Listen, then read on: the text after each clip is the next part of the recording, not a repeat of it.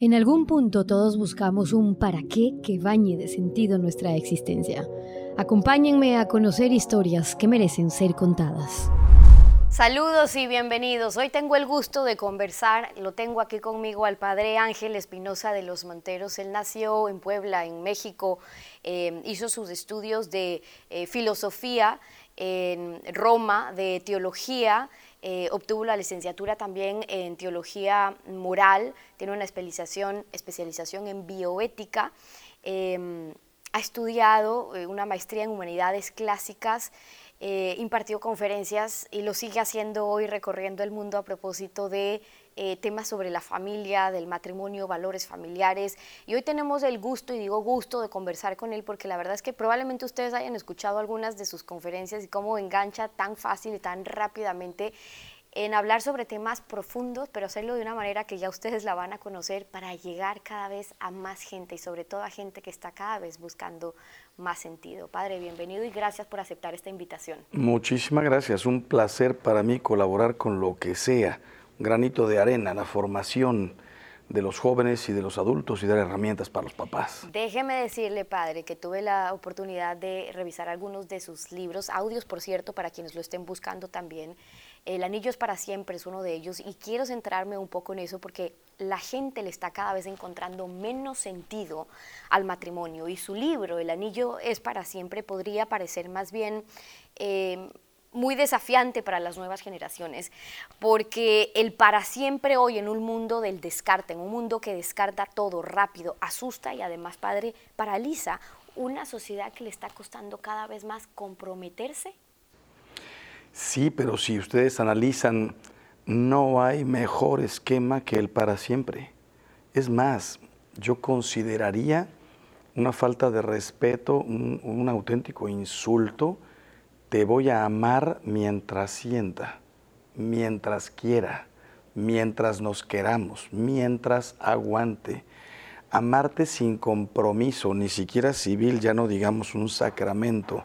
Es decir, como ni siquiera estoy seguro de que te amo, prefiero no casarme, prefiero no hacer un compromiso. Si yo fuera una agencia de coches y dijera dame un coche y me dijeran págalo y firma, no, no, no, te lo pago después no quiero compromisos. Ahorita dame el coche, me lo llevo y después vemos si te lo regreso o si lo pago. no existe. Te dirían, firma, tarjeta de crédito, paga, cheque, lo que quieras. No te puedes llevar un mugroso coche. Imagínate una persona y de, de ese amor después se supone que vendrán uno, dos, tres, cinco hijos, cada quien los que quiera. ¿Cómo pueden quedar en el aire? No sé si mi papá será para siempre. Y claro, nos inventamos todo tipo de esquemas. Mira, hagamos una separación inteligente. No te preocupes, yo tengo dinero, a mis hijos nunca les faltará nada. Mentira, soy cura y me dedico a esto desde hace 25 años.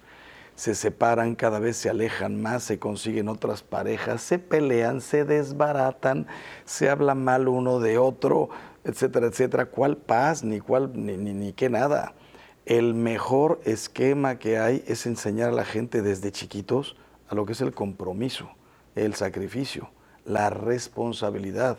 Hay cosas que son para siempre. Un coche no, cámbialo cada cuatro años, cada diez años. La universidad son seis años, son diez años. Hay cosas que son para siempre. Una casa, yo tuve cuatro casas en mi vida, que bueno, íbamos creciendo, pues te vas cambiando. Pero el matrimonio, si quieres hablar de felicidad, de amor, de realización, una familia para siempre. El Padre Ángel dice, si decidimos amar, porque para que sea para siempre tiene que haber una decisión. Decido que así sea y de ahí decido aceptar porque te conozco. Él lo dice en muchas de las charlas que comparte alrededor del mundo. La, la, fragilidad de la vida, Padre, la podemos entender y la sentimos, pero la fragilidad de los matrimonios que estamos viendo ahora muchas veces puede ser producto de desconocimiento también que la gente no se está ya hoy preparando para esto que significa formar la empresa más importante que tenemos en nuestra vida. Ahora que te conozco, te acepto. Es lo que más nos está costando decir. Es un problema que nace desde el noviazgo, pero yo me iría incluso un paso atrás, que es de 70 años para acá, tenemos una explosión de materialismo. hedonismo y relativismo en donde la gente ha optado porque es más fácil que todo sea relativo. Cuando la verdad era la verdad, sabíamos que el matrimonio era para siempre, la familia, te dije que te amaba, te voy a acompañar hasta el último día, te acepto, ahorita jovencita, jovencito lleno de ilusiones, y te acepto enferma, enfermo, cansado, anciano. ¿Quién me va a cuidar? Es bien fácil conseguirse una persona de 25 años, guapa, guapo y sano. Y todos esos cuando tengan 50, 60, 70 años y tengan cáncer, en fin, ah, no, yo ya no quiero. Traemos un problema de materialismo, de hedonismo, el placer por el placer, y de relativismo. Encontrarle sentido a la vida es darle también sentido a, lo que hacemos. Una unión para siempre, como habla el padre en el anillo, es eh, para siempre cuando habla del matrimonio, que se lo puede tomar con tanta ligereza, por cierto. Cuando pregunta el padre, lo he escuchado en muchas charlas decir que les pregunta a muchas de las parejas que trata, ¿por qué se casaron? De hecho, padre, si ahora mismo preguntamos a nuestra audiencia, a ustedes que nos están viendo, ¿por qué se casaron? Quizás las respuestas serían otras, las que hoy son capaces de hacer años después, pero lo que probablemente está pasando es que un estaba enamorado no basta. ¿Por qué dice Padre? Amar trae consigo un deseo de ser feliz, pero hacer feliz a esa persona. Buscar la felicidad del otro es la propia felicidad. Hay más alegría en dar que en recibir. Qué felicidad ver que una persona es feliz a tu lado y no digamos otros tres hijitos. Cuando yo pregunto por qué se casaron, y hace un momento hablaba del, noviazgo, es porque muchos se casaron por salirme de mi casa, porque no aguanto a mis padres, porque embaracé, porque me embarazaron, por dinero, porque me deslumbró, me deslumbró una persona. Guapísimo, guapísima, eh, dueño de un rancho, ya la hice. A mí me han dicho cada estupidez, padre, pida mucho por el, el noviazgo de mi hija. ¿Por qué? Está de novia del hijo del dueño de el mejor supermercado de, mi país. Y le digo, ¿y? Dinero, ahí, ni siquiera el dinero está asegurado, ¿eh? porque hay terremotos, hay problemas, hay cambios políticos. Vean Venezuela, cuánta gente era dueño de lo que sea, ya no existe. Vean Nicaragua, no existe. No sé qué vaya a pasar en, México, pasa en todas partes, ni siquiera el dinero está asegurado. Pero suponiendo que puedo ver, hombre, tenemos 15 ranchos, el dinero está asegurado. ¿Quién te dijo que la felicidad es el dinero? ¿Quién te dijo que el amor y la perseverancia es el, dinero? Entonces, e, es un problema que mucha gente hace del noviazgo una cosa completamente eh, diferente de lo que tendría que ser. En lugar de conocer a una persona, enamorarte de una persona, te enamoraste de una situación te agarraste de algo que prometía una cierta felicidad, a veces agarrada con pincitas o pegada con alfileres. Yo siento que tenemos que hacer un esfuerzo enorme para enseñar a los jóvenes con verdaderos cursos, al menos a nivel iglesia. Yo no puedo hablar a nivel gobierno, o sea, ya sé que esto no les va ni siquiera a interesar. A nivel iglesia, por lo menos, decirle a los jóvenes dónde está la verdadera felicidad, qué significa conocerse, qué es el amor, etcétera. Cuando habla padre de esa decisión de amar, eh, resulta hasta gracioso cuando pone los ejemplos de, bueno, decidí aceptarte, pero luego qué pasa cuando ocurre todo lo contrario, es decir, ya no somos los mismos, resulta que ya tienes otros intereses, ya no somos cuando nos, como cuando nos casamos, porque en realidad son las respuestas que usted está recibiendo constantemente. Así es, y mira, ¿por qué no lo hacemos con los hijos? Yo decidí tener un hijo, ya lo tengo, y un día podría yo abandonar a mi hijo. El amor de madre, los hay, ¿eh? qué barbaridad, los hay el amor de madre, el amor de padre no acepta, no incluye cambios de planes. Tienes que estar hablando de una persona con gravísimos problemas, no juzgo a nadie, enfermo, eh, con problemas mentales o con una depresión increíble, porque no, no se acepta, o sea, es el amor no acepta eso. porque entre marido y mujer sí lo aceptamos? Es una decisión te asumo en mi vida para siempre. Y tiene que ser tanta la responsabilidad que si a los 20 años yo me encuentro a otra mujer, ah, qué genial, me encontré una más guapa, 20 años más joven. ¿Y mi mujer? ¿Y mis hijos? Y el concepto que ellos tenían de familia y las navidades juntos y las reuniones y los viajes y, el ver a todos unidos, no lo puedo destrozar simplemente porque a mí se me presentó otra oportunidad. He hablado con mil gentes que dicen, padre, me encontré una persona, me ama, está encima de mí, preciosa, guapísimo, más joven, más divertido, más culto, más interesante. Pero mi amor es este. Hemos perdido incluso hasta el concepto de la palabra amor, hasta el sentido. Entonces, eh, te asumo, decido hacerte feliz. Para hacerte feliz, compañía, complemento, unidad. Padre suele dar algunas eh, conferencias porque fue director también de Cumbres de Medellín en Colombia, ha colaborado en la formación de adultos eh, en París como orientador eh, familiar, en la preparatoria de Cumbres de México, impartiendo con sobre, decíamos, el matrimonio, valores, familia, espiritualidad en Europa, en América Latina. Lo escucho recurrentemente decir a propósito de los matrimonios, con la palabra he visto solucionarse problemas enormes y por el contrario, también he visto matrimonios romperse porque sencillamente no hubo diálogo. Hay un diálogo que está siendo escaso y además poco sincero. Así es, yo defiendo mucho, eh, cada vez que me preguntan qué es lo más importante en el matrimonio, el diálogo. Porque desde luego la fidelidad, desde luego el compromiso, el sacrificio, todo, hasta la economía es importante. Pero cuando hay un auténtico diálogo, hasta un adulterio se puede perdonar. Es horrible decir esto porque uno que se casa quisiera no saber absolutamente nada de adulterio, por ningún motivo. Pero cuando hay un buen diálogo, problemas de intimidad, problemas de fidelidad, problemas de familia política, problemas de carácter, problemas con los hijos, se arreglan. Cuando no hay un buen diálogo, problemas sencillísimos se hacen enorme y entramos a los silencios. Te castigo en silencio, gente que está ocho días durmiendo en la misma cama sin decirse buenos días no solamente, no, es, eh, no solamente es el no hablar, el tener yo siempre la razón. Ahí no hay diálogo. Ya sé lo que me vas a decir, pero yo tengo la razón. Cuando quitas el diálogo, la apertura, saber qué estás sintiendo, pensando, queriendo, ya de entrada yo tengo la razón, problemas pequeñísimos hacen que se acabe el amor. Conozco divorcios en donde no ha habido adulterio, no ha habido un solo golpe, no hay violencia. ¿Qué es lo que hay? Una pared. No se puede dialogar contigo. Y entonces si antes yo sentía por ti una grande admiración, se va convirtiendo en falta de admiración y después hasta en rechazo. Para mí es más fácil, lo he dicho en mil conferencias, es más fácil ayudar a una persona a que perdone un adulterio a que ayudar a dos que recuperen el respeto, que recuperen la admiración y desde luego que recuperen el amor.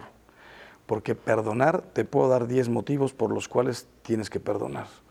En cambio, ¿cómo le hago para tocar tu corazón para que vuelvas a amar? Eso es un milagro, yo los veo, milagros de Dios. Pero qué complicado es. En estos diálogos en los cuales refuerza, Padre, la importancia de la comunicación en las parejas, que parecería algo eh, muy sencillo, pero luego está ponerlo y, hacerlo en práctica. Habla también de ciertos obstáculos que parecería muy sencillo, estos obstáculos que vamos encontrando en la comunicación, desde algo tan banal, digamos, la televisión o la ocupación nuestra en el trabajo. Digo y vale la pena hablarlo porque lo, lo damos por hecho, es decir, lo conocemos, la teoría está, es fácil y además es clara, pero luego, ¿qué está pasando en casa? Yo siempre digo que el primer obstáculo al diálogo soy yo eres tú. Porque el que quiere encontrar los medios para comunicar, los encuentra. ¿Cuáles son los obstáculos para el diálogo? Hay 80. Algunos son sagrados, los hijos. ¿Qué cosa más sagrada que los hijos? ¡Qué maravilla! Pero si yo me dedico más a los hijos, y no estoy hablando de 10 hijos como antes, ¿no? Mi mamá eran 10, mi papá 8, nosotros 6. Yo tuve una novia que eran a los 18 años que eran 7. Hoy las familias son de 1, 2, 3. Puede ser un hijo o pueden ser ese hijo único se puede convertir en el más grande obstáculo para el diálogo. Te tengo que llevar al deporte, al colegio, aquí, allá. El trabajo es sagrado. Todos queremos un trabajo y bien remunerado. El trabajo, que es sagrado, se puede convertir en un obstáculo para el diálogo. Prefiero estar en mi oficina, prefiero los negocios, prefiero un segundo turno, prefiero hacer mil cosas para tener más dinero antes que estar en mi casa. Mi padre, mi madre, la famosa familia política, que es sagrada, y la propia familia, sagrada, se puede convertir en un diálogo, en un obstáculo tremendo. Prefiero a mi madre que a ti, y no termino de cortar el, eh, eh, cortarme el cordón umbilical. Eh, voy a decir una barbaridad, pero tengo que decir, a veces hasta un apostolado o el altruismo. Estoy enamorado del colegio que atiendo. Tengo 800 niños eh, que son niños con dificultades, me encanta ir a darles de comer, a leer con ellos, a sacarlos adelante. Sí, pero tengo marido, tengo mujer, tengo mi propia familia. Necesitamos todos tener perfectamente el equilibrio y la jerarquía de valores y las prioridades.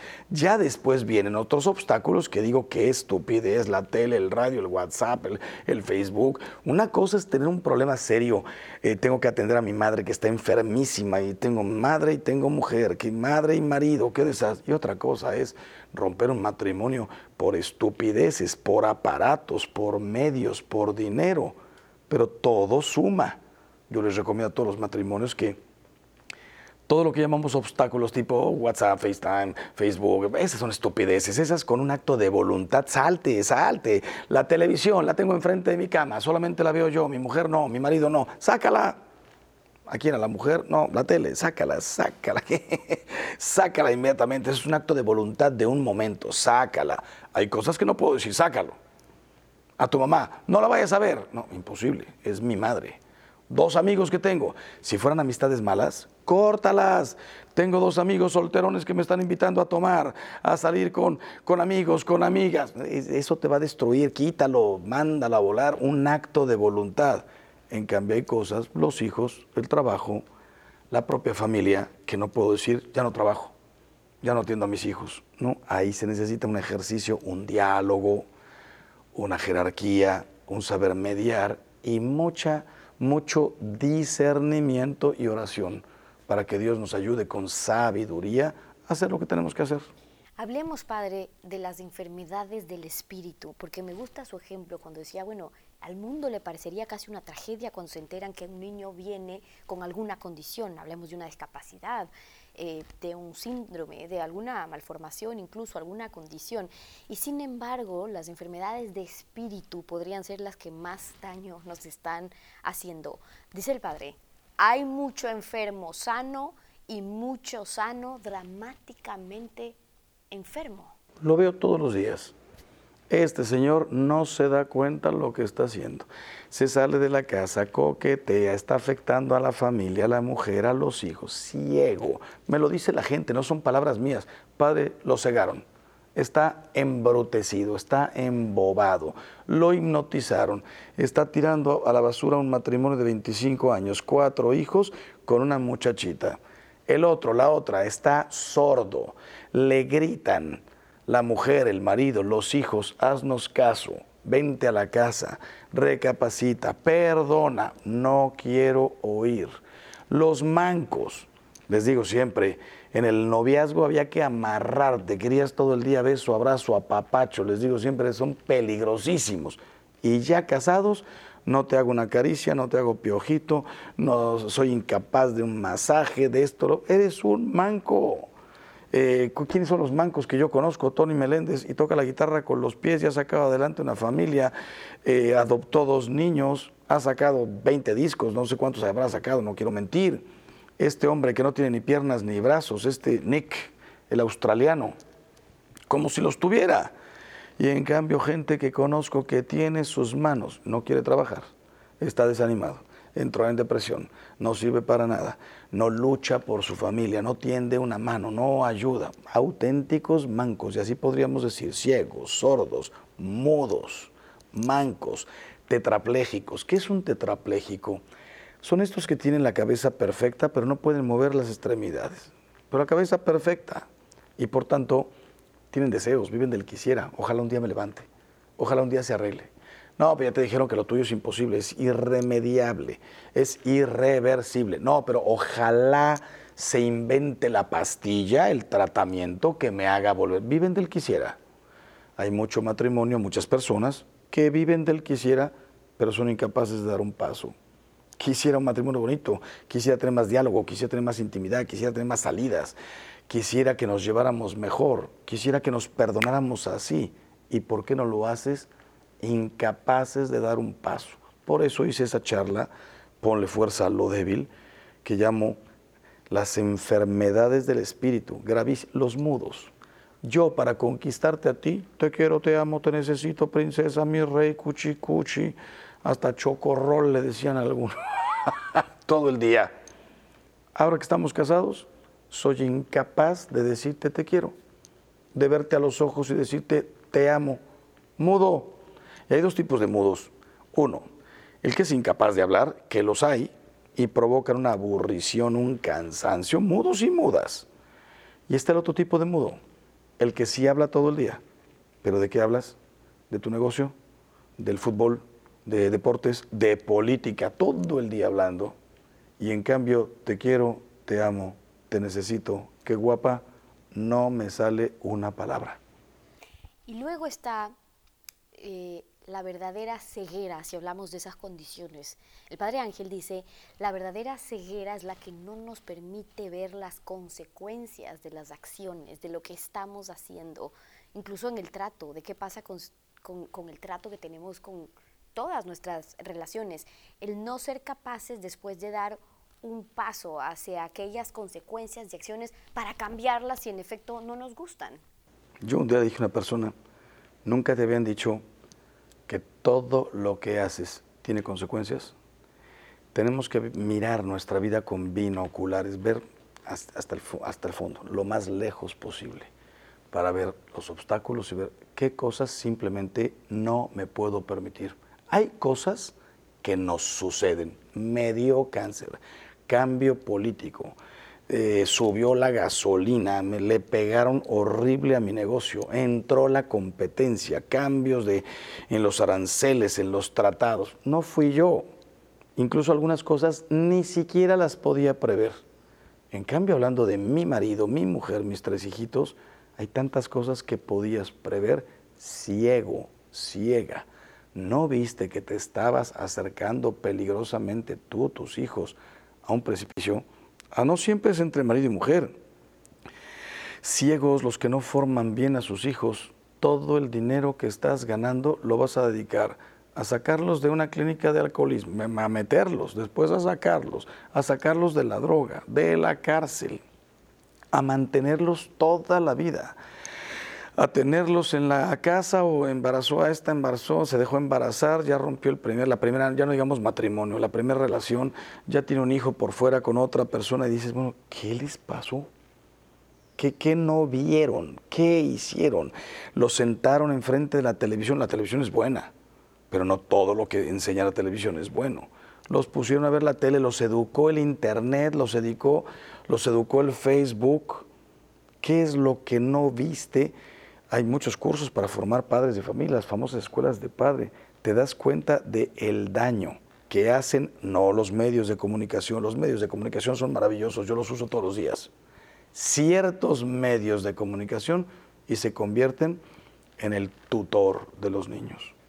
¿A cuántas veces he casado? Dice el padre, a cuántas parejas, pero luego está el valor de aquellas que se han atrevido a renovar ese amor. Debería ser cosa de todos los días, pero cito ese ejemplo porque el padre lo hace hasta haciendo bromas sobre cómo van cambiando las canciones, pero en efecto cómo van cambiando las etapas, pero en lo que está de fondo es el valor de esa renovación de amor. Hablemos de eso. Todo se puede renovar. He visto matrimonios, así como he visto, tengo que decirlo, algún sacerdote desilusionado, perdiendo ya hasta el sentido de su vida y que de pronto unos ejercicios espirituales, un retiro, un nuevo encuentro con Dios, volvemos, vuelves a partir He visto mucho matrimonio que daban las cosas ya por perdidas. Es más, he visto gente que se ha divorciado y se ha vuelto a casar con la misma, con el mismo. He visto gente que no se ha divorciado, pero se han separado. Y he visto gente que ni siquiera se han separado, pero como si hubieran, se hubieran separado, dos soledades en una misma casa. Te invitan a un retiro, a una renovación matrimonial, escuchas un buen consejo de un sacerdote, de un psicólogo católico, un terapeuta bueno, y de pronto todo reparte. Yo me dedico a hacer muchas renovaciones matrimoniales, eh, mis conferencias, charlas, etcétera, y al final terminamos incluso recordando, renovando el rito. Y pues yo les quisiera decir a todas las parejas que nos están escuchando, pero por supuesto que se puede, por dos motivos. Primero, porque a nivel humano podemos razonar, dialogar, perdonar. Y segundo, cuando el no se nos olvide que Dios está detrás. Dios puede eh, sacar hijos de Abraham, por decirlo así, con las palabras de la Biblia, de las piedras. O ese campo que se encuentra el profeta en una visión, puro cadáver, y ve cómo se van juntando los huesos. Después vienen otra vez los tejidos, vienen los músculos y sale un ejército. Es una imagen que Dios le puso a un profeta para decirle, donde no hay nada, no te imaginas lo que puedo hacer. Qué feo citar estas imágenes, pero si has visto en la televisión algún reportaje sobre la Segunda Guerra Mundial, vean la Alemania destruida, vean Hiroshima y vean lo que es hoy Hiroshima y lo que es Nagasaki. Cualquiera podría decir, esto no se volverá a levantar jamás. Y ahí está, con mucho sacrificio, con mucho dolor, las comparaciones siempre son así. Esto nomás es para decirte cómo de la nada puede surgir todo. Si a tu matrimonio le cayó una bomba atómica, es decir, adulterio, robo, insulto, violencia, problema familiar, cuando los dos quieren, se puede perdonar, se puede olvidar y se puede volver a comenzar. Quiero cerrar con esto, Padre, porque para hablar de este sentido de vida en el que quizás muchos están aún en esa búsqueda o quizás nunca dejamos de estar, el Padre dice, para hablar del sentido de vida hay que hablar también de la muerte, para entender cómo todo se transforma. Este es un tema complicado, porque nadie quiere oír hablar de la muerte. Yo tengo una charla por ahí que anda girando en donde les digo, la muerte no existe. Antes de que llegue la muerte estás vivo. Cuando llega la muerte, para los que creemos en Dios, comienza la verdadera vida. La muerte no es más que una puerta y por tanto hablar de la muerte es hablar de la vida. Como vivas, vas a morir. Hablar de la muerte es decirle a la gente, oye, no tienes la vida comprada, no tienes el tiempo, no sabes cuánto vas a vivir. Mi padre murió de 42 años de cáncer. Dejó a mi madre de 36 años viuda con seis hijos. Para mí fue un ejemplo hermosísimo. Él sabía que tenía cáncer, sabía que tenía el tiempo contado. Entonces él no se preocupaba tanto por la muerte, se preocupaba por la vida los que no tenemos todavía un cáncer terminal y por tanto yo no sé cuándo me voy a morir, pero sé que puede ser mañana atropellado. Tengo que vivir la vida aprovechando cada momento. Tampoco sin caer en, haz esto, da un trabajo. No, no, no. Cada momento lo que tengo que vivir. Ahorita es descanso, descansa.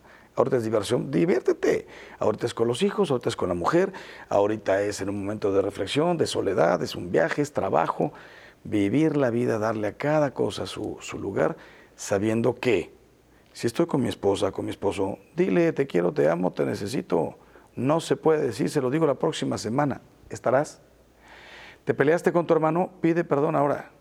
No, no, se lo pido dentro de un mes. ¿Estarás? Trabaja ahora. No, mira, ya trabajaré dentro de cinco años. ¿Quién te garantizó cinco años?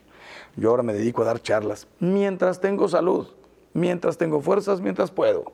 No puedo decir ahorita cancelo esto, voy a dedicar a descansar tres años y después vuelvo. ¿Y si no vuelvo? No solamente es la muerte, sino también su prima, la enfermedad. A lo mejor yo voy a vivir 99 años, pero ¿en qué circunstancias? Ahorita tengo voz, salud y fuerzas. ¿Tendré voz dentro de cuatro años? ¿Tendré mis piernas, movilidad? Entonces, la vida hay que aprovecharla, hay que vivirla. No tienes un segundo asegurado.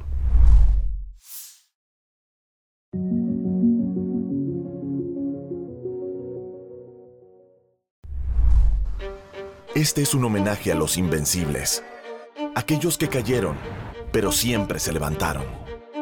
Y que dan un kilómetro extra, luego dos y dos más. A esos que le perdieron el miedo a la soledad, al frío y a la oscuridad. Este reconocimiento es para los que tienen un espíritu que enciende, que crea. En Banco del Pacífico apoyamos el espíritu de superación, coraje y optimismo que engrandece a los ecuatorianos, porque somos invencibles. Banco del Pacífico, innovando desde 1972.